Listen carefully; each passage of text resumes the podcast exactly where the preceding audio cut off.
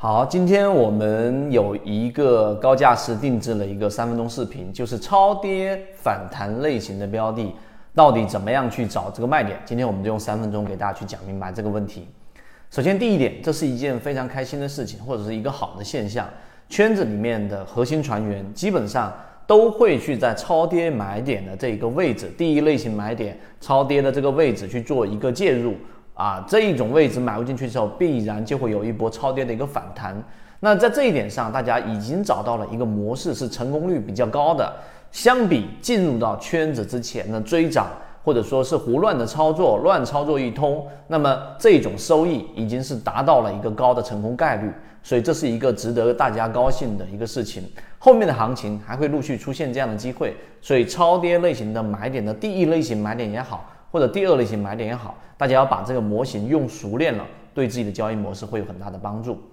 这是一开始我讲的。那么我们现在正式进入到我们超跌反弹的类型的卖点，一般是有几种的把握方法。首先第一个啊，我们先说一个很重要的话题，就是你一定要有一个超跌反弹类型标的的一个属性的认识，你一定要非常清晰的认识。为什么这一点这么重要呢？有些人会认为，哎，超跌反弹的过程当中，是不是我可以拿到它，拿到百分之五十甚至翻倍都有机会？当然有机会，但这个时候提出这个问题的时候，其实你的清这个大脑是不是很清晰的？逻辑不是很清晰的。既然叫做超跌反弹。请记住，第一，它的属性是超跌，前面形成一个中枢，快速的下跌，导致有恐慌盘，导致放量，导致前面已经被套百分之十、百分之二十的人进行了割肉。那么这种就是我们说带血的筹码，这种超跌反弹，它就是一个定性叫反弹，所以它一定是短线类型的获利啊，这一点是非常清晰的。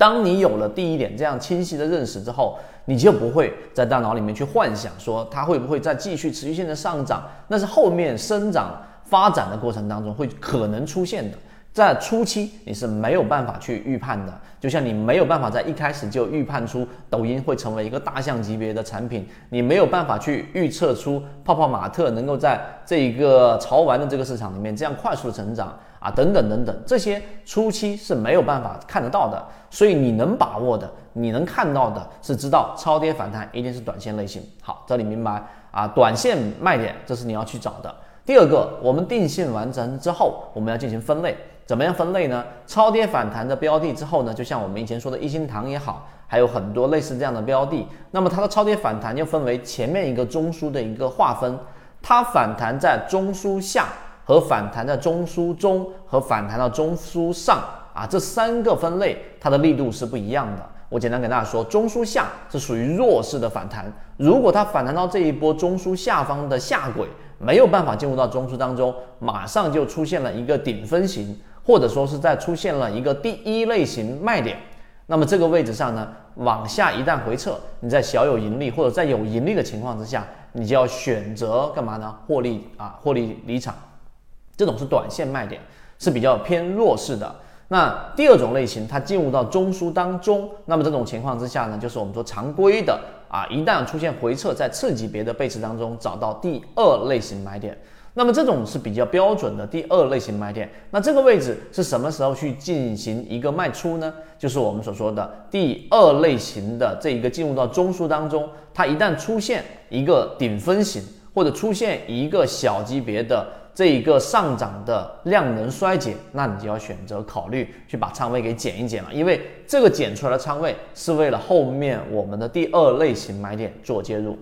第三种情况就是直接奔走到了中枢的上方，突破了中枢上轨，穿越了整个中枢，然后出现这一波调整。那么这种情况之下呢，有两个方向选择。第一种比较保守，就在大盘灰色区域、大盘不安全的情况之下，那你要做的更多的是做一个减仓，因为这跟大盘环境有关。另外一种在大盘可以操作的区域，流动时间是三天到四天以上的持续翻红。这种大盘环境之下呢，我们的操作的经验更多的在这个位置上是选择观望，也就是说仓位本身就不重，可能是一层，可能是两层。当这个地方出现一个卖点顶分型，对吧？那么它一旦回撤，只要它不破我们说的中枢上轨，这个时候其实是不用考虑短线的这样的一个卖点的，是因为你。很幸运拿到了一个直接出现第二类型买点和第三类型买点重叠的这一种标的，因为这个调整在很多次我们圈子的鱼池当中，它都是极其小的调整，并且时间周期很短。那在你把握不好的情况之下，一旦卖掉，就极容易把这样的标的直接就给错失掉。所以这个时候你要考虑的是，在当它进行回撤的时候。然后出现了我们所说的这样的一个第三类型买点和第二类型买点的结合，不破中枢的上轨，这种情况之下，你要做的反而是补仓，而不是说做减仓卖股票。所以。这个就是超跌类型的卖点的把握。当然，第三类型买点一旦出现之后，它后面的这个上涨一定是加速的。你卖股票就很简单了，因为这个时候你的整个获利空间都达到了百分之二十到百分之三十。一旦出现长上影线、小级别的背驰啊，出现一个顶分型，都可以果断的获利了结。因为你要牢记最开始做的那个事情叫做定性。我知道超跌反弹就像把皮球压到水面一下，它仅仅是反弹，千万不要在这里面。把它定位成一个中长线的持股，因为它到底能不能中线持股，你需要后面看它的整个量能和它的整个呃结构，这一点是非常重要的。好，今天我花了三分多钟给大家讲这样的一个呃超跌反弹类型的卖点，希望大家能够有所启发，也感谢我们的高价师给大家提出了这样的一个共性问题，并且为大家能够。